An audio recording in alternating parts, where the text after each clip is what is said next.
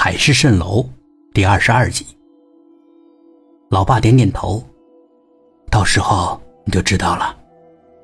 到时候，到什么时候？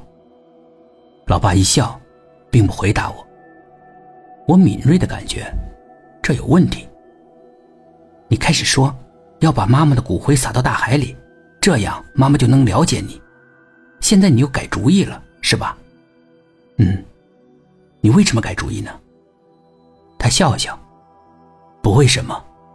可你昨天不是这么说的？昨天你说没必要了。他不吭声。我想知道，为什么没必要了？他不愿正面回答我的问题，但我岂能是善罢甘休？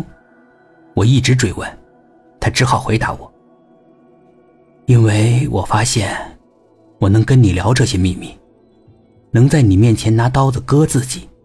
所以我就知道，没必要了。这其中有什么逻辑？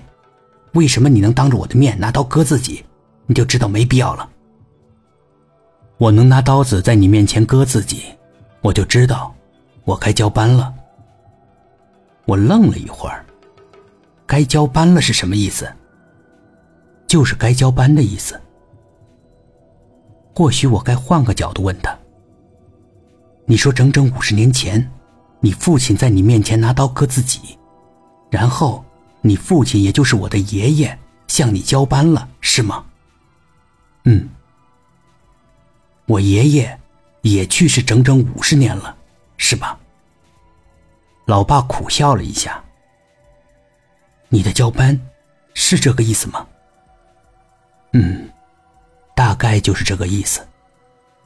我的眼睛瞪大了。可不对呀！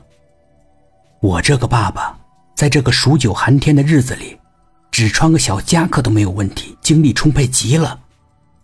怎么会要此事呢？那个宝贝转交给你，我也就没什么生命力了。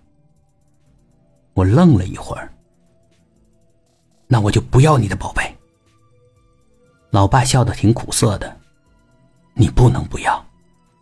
我提高了嗓门。为什么不能不要？我偏不要。我如果要了，爸爸就没命了。我怎么能要呢？拼死也不要。哎，你不懂，那不是你的意志能决定的。我偏要决定。老爸张张嘴，但他还是什么也没说出来。他有些话现在还不能跟我明说，我懂得他现在的处境，我抢在他开口之前说话了。我不知道是什么情况，反正我就是不要。我冷冷的说：“我也买了回老家的票了，我就是想多陪陪爸爸，别的都安排在后面，不再有更重要的事了。”我如果能开口跟大姐、二姐说话，我会劝他们也多陪陪老爸，要不然，将来会后悔的。但我的舌头不归我管。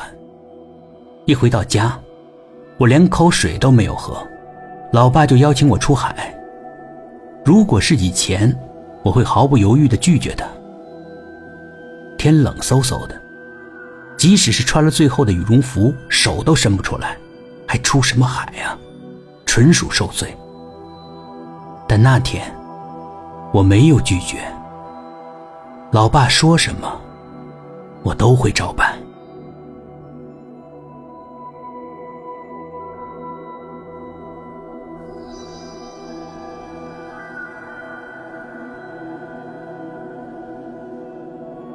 本集故事播讲完毕，点击上方的订阅，订阅不迷路。